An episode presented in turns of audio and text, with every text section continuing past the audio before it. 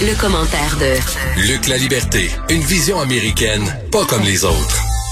On avait différents sujets de politique américaine à discuter avec Luc La Liberté, mais il y a une nouvelle de dernière heure, je vous la partage tout de suite. Plusieurs médias du monde, plusieurs médias européens annoncent la mort euh, de l'ancien dirigeant soviétique, Mikhail Gorbatchev, évidemment. Euh, connu, célèbre pour la perestroïka, réforme complète là, de, euh, de, de, de l'économie, de la société, ouverture sur l'Occident. Vous allez dire, c'est devenu différent. Il y a un, bout où on est revenu en arrière avec Poutine. Euh, il a dirigé euh, l'URSS, parce que quand il est devenu le dirigeant, c'était encore l'URSS. En 1985, il est resté là jusqu'en 1991. Pas réussi à obtenir là, tout ce qu'il voulait, pas réussi à mettre en place euh, toutes les réformes pour que ces changements-là euh, durent à long terme. Il a quand même été un, personnage extrêmement marquant de cette époque. Prix Nobel de la paix en 1990. Luc La Liberté, bonjour. Oui, bonjour Mario. Vraiment la fin d'une époque, le décès de Mikhail Gorbatchev. Tout à fait. Puis je, je t'écoutais, euh, je t'écoutais en introduction dire, euh, bien sûr, on a l'impression, à l'occasion, puis pas que l'impression, on est capable de le vérifier, mais on a l'impression de vivre un peu euh, dans le passé actuellement quand on regarde le comportement de Vladimir Poutine. Il y a des choses qu'on souhaitait mettre en place à partir de Gorbatchev et à l'évidence, on a effectué un retour en arrière où on a gelé certains acquis de l'époque. moi, je pensais aussi, en pensant à Gorbatchev, ce qui l'a amené là et ce qui explique aussi, euh, souvent on a attribué beaucoup de mérite au président américain, Ronald Reagan, d'entre autres, là, à des efforts de, de, de, présidents successifs, mais à Ronald Reagan, euh, beaucoup de mérite pour être venu à bout de l'Union soviétique. Euh, bien sûr, si on est partisan des, si on est partisan américain et qu'on souhaitait la fin de ce régime-là, euh, faut, faut se souvenir aussi qu'avec qu'avec Gorbatchev, c'est, c'est une forme d'implosion l'Union soviétique. Euh, ce à quoi on assiste, j'y pensais parce qu'il y aurait beaucoup de ramifications à faire. Mais quand on regarde ce qui s'est produit avec les anciennes républiques soviétiques, euh, il y en avait déjà hein, qui, qui se soulevaient ou qui menaçaient l'équilibre, l'ordre établi là-bas on vit encore dans un monde qui a été marqué par la fin de l'ère Gorbatchev, mais l'implosion de l'Union soviétique. Donc, quand je pense à Gorbatchev, je pense à ça. C'est Reagan, c'est la guerre des étoiles, c'est la rivalité, la fin de ce qui était le fil conducteur sur la scène internationale après la Deuxième Guerre mondiale, mais c'est aussi des problèmes dans le suivi, des problèmes vus en tout cas de ma perspective ou vus d'une perspective occidentale, mais également euh, comment M. Gorbatchev euh, a dû composer avec la fin, littéralement, d'une époque avant, lui, d'introduire des mesures qu'on a appelées la transparence, la démocratie, etc. Ouais. Ouais, ouais. Et on avait quand on, je me souviens quand euh, McDo s'est retiré de la quand McDo s'est retiré de la Russie au moment du, déclenchement de la guerre, dans les jours suivant le déclenchement de la guerre, on rappelait, mais tu sais, c'est un symbole complètement McDo, c'est juste un symbole, c'est pas que c'est si important que ça, mais c'est toute la suite de ça, le Gorbatchev, l'ouverture, le changement d'attitude et euh, les Russes là, à Moscou qui allaient chercher un, premier Big Mac, un premier hamburger chez McDo, puis tu sais, il était rendu 10h, 11h, minuit le soir, puis finalement McDo avait prolongé ses heures d'ouverture parce que il y avait du monde à l'infini qui voulait un hamburger McDonald's a dit ben non, on ferme pas. Tous ceux qui tous ceux qui sont en ligne, on va leur donner un burger et un coke. mais tu sais, mais c'était symbolique, mais c'était symbolique de, de quelque chose, d'un changement, là, de, de frontières qui s'ouvraient, de, de, communication qui devait possible, qui devenait possible. Puis on, en tout cas, moi, j'étais jeune, j'avais 20 ans, vraiment. Tu sais, quand on dit j'avais 20 ans, j'avais 20 ans. Mais à 20 ans, je voyais ça irréversible. Je voyais, je pouvais pas m'imaginer. Tu sais, tu dis, voyons, c'est tellement, tu sais, l'espèce de fermeture, puis l'isolement, puis l'isolationnisme. Tu peux pas, c'est plus une façon de vivre à ce moment-là. On connaissait même pas Internet, mais c'est décevant. Il y a quelque chose de, de, de triste qu'on est revenu en arrière avec Poutine aujourd'hui, qui s'isole, puis qui fait la guerre à l'Ukraine. Ben, il y a un échec dans ben, le Gorbatchev, dans le fond, là.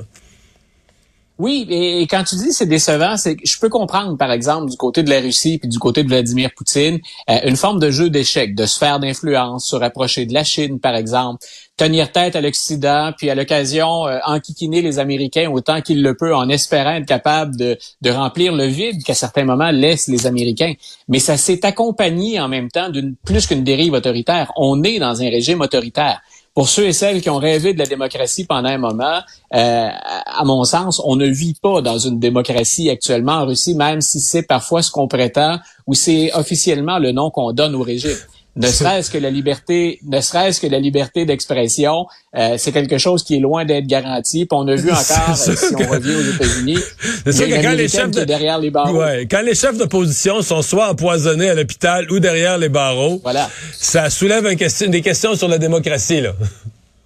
Voilà, si, si on doit absolument mettre du polonium dans son thé, il y a quelque chose qui pose problème en, Russie pour, euh, pour les opposants, ça va de soi. Revenons en politique américaine sur les sujets qu'on avait prévu aborder. Euh, les républicains, quoi, qui pourraient préparer euh, une revanche, une destitution à leur tour de Joe Biden? Écoute, hier, on abordait tous les deux cette possibilité, elle est encore bien mince, mais cette possibilité que les démocrates puissent préserver les deux majorités, le Sénat et la Chambre. On n'en rêvait pas de ça il y a quelques semaines. Euh, en même temps, depuis que Joe Biden a été élu, il y avait des, ce que moi j'appelle la faction la plus extrémiste chez les républicains, mais ça devient la faction dominante aussi, les Marjorie Taylor Greene et autres. Déjà, on évoquait au moment de l'investiture de Joe Biden la possibilité de destituer. Euh, ça semblait être caricatural, ça semblait être d'un ridicule Sur consommé, ça illustre. Ben voilà, euh, ce qu'on mentionnait à l'époque, et ça semble être maintenant un programme qui euh, conquiert de plus en plus d'élus républicains, du moins ceux qui pensent être là après les élections de mi-mandat. On dit par exemple, on considère que c'est criminel, parce que c'est assez flou hein, quand on regarde les, les, les, euh, les, motifs pour lesquels on peut poursuivre un président dans une procédure de destitution. on parle de crime, on parle de délit majeur, on parle de trahison, bien entendu. Qu'est-ce qu'un crime ou un délit majeur? On, on est un peu dans le flou après quand on revient vers les pères fondateurs ou vers la documentation qui euh, encadre maintenant l'interprétation de la Constitution. Alors on dit, mais Joe Biden, par exemple, en ouvrant la frontière, en allant ou en tentant d'aller à l'encontre de ce que M. Trump a fait, euh, c'est criminel ce qu'il a fait. Il met le pays en danger, c'est la sécurité. Est-ce que c'est bien sérieux s'il y a une prise réelle? Puis est-ce que le président n'a pas respecté les limites constitutionnelles de ses fonctions? Absolument pas.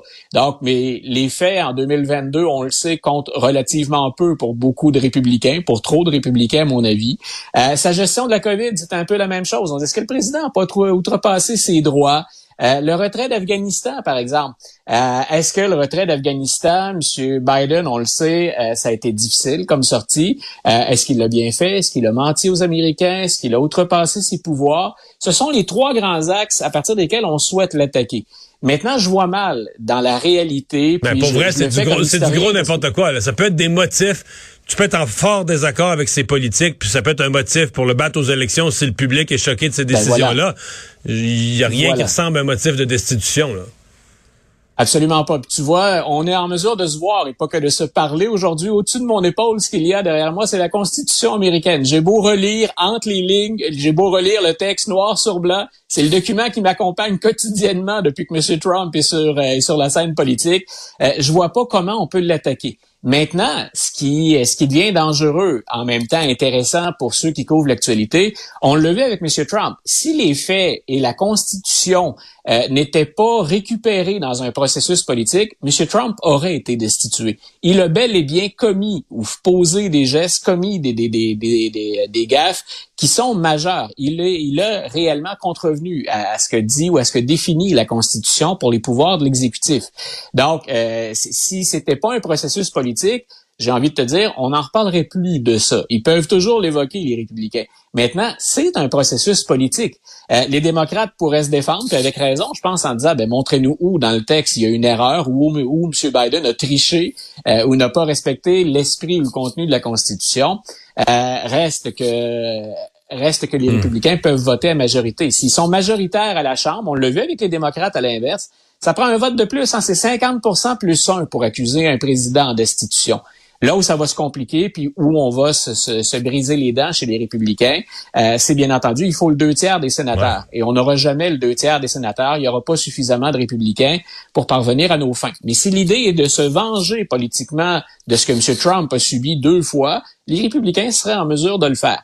Ce qu'il leur faudrait calculer, Mario, puis euh, je, on passe à un autre sujet après, mais ce qu'il leur faudrait calculer, c'est le prix politique de ça. Euh, ça aurait l'air de l'acharnement. Ils se sont déjà cassés la gueule, les républicains. Ils ont peut-être pas de mémoire avec Bill Clinton. Euh, quand on a poursuivi Bill Clinton en destitution, il y avait de véritables motifs au sens où il abusait du pouvoir de sa fonction en mentant ou en, en refusant ou en faisant obstruction à la justice. Mais la population américaine avait bien vu que les républicains s'acharnaient sur une histoire de relations extra-conjugales et que l'économie allant bien, on n'allait pas pénaliser euh, Bill Clinton pour ça. Il faudrait voir si les Américains sont prêts ou s'ils appuient les républicains dans cette intention euh, d'attaquer le président dans une procédure de destitution. Moi, je pense qu'au moment où on se parle, les Américains en ont assez de ce genre de procédure-là. D'après moi, les républicains vont faire des sondages là-dessus de toute façon. Ils vont dépenser quelques millions en sondages là-dessus avant de, avant d'enclencher le processus. Discours important en terminant, discours important aujourd'hui de Joe Biden à Philadelphie. Voilà, Joe Biden va jeudi à Philadelphie. Donc, il est dans une tournée, euh, M. Biden. C'est intéressant parce que M. Trump et lui, on a l'impression de revivre la campagne 2020 ou de se préparer en 2024. Euh, ils séjournent tous les deux en Pennsylvanie. Euh, et la Pennsylvanie, on sait, c'est devenu ce qu'on appelle un swing state ou un État pivot. Là. Euh, ce n'est plus acquis, en tout cas, pour les démocrates. Ça ne fait plus partie de ce qu'on appelait le firewall ou le pare-feu démocrate. Euh, c'est beaucoup de grands électeurs qu'on peut aller chercher. donc, dans les deux cas, on veut courtiser, bien entendu, les électeurs de la Pennsylvanie. M. Biden, il est en mode attaque un petit peu dans les derniers jours. On l'a vu. Là. Il a eu un élan, une petite poussée dans les sondages. Son parti envisage maintenant des résultats plus positifs pour les élections de mi-mandat. Et son nouveau thème, c'est ce qu'il appelle le MAGA extrême, c'est-à-dire méfiez-vous pour vos droits et libertés, euh, défendons la démocratie parce que je les protège sur la scène internationale, entre autres en appuyant, par exemple, l'Ukraine face à la Russie, mais nos droits et libertés sont menacés chez nous aussi. Donc, euh, il le fait dans un endroit qui est euh, symbolique. Philadelphie, les gens l'oublient souvent, c'est la première capitale des États-Unis avant Washington. c'est là où on a lu la liberté. Oui, et tous les symboles de la liberté y sont. Voilà, donc tu es probablement passé par là comme moi aussi. Hein? Je suis un fan, des, je suis un fan des Eagles. Je suis passé souvent par là. voilà, ben je suis allé voir, je suis allé voir les, les c'est une de mes villes préférées. Puis entre autres, le, le, le musée ou le centre d'interprétation de la Constitution américaine est là sur le, le, le mall qu'il y a, le gigantesque euh, mall qu'il y a à, Philadelphie, là où sont regroupés les, les, monuments historiques. Alors, le président Biden choisit un endroit très stratégique, là où on a lu la déclaration d'indépendance la première fois, là où on l'a rédigé puis où on l'a accepté. Puis en même temps, ben, il revient sur ce qu'il appelle le, le, MAGA extrême. Donc, les partisans de Trump vont trop loin. Ce ne sont pas tous les républicains, mais nous sommes, tant et aussi longtemps que cette faction-là domine, nous sommes l'alternative. Grosso modo, bien entendu, votons démocrate, votons Joe Biden. C'est pour ça que vous avez voté en 2020, puis c'est le même combat qui se poursuit. Luc La Liberté, merci. Au revoir. Une bonne fin de journée, Mario.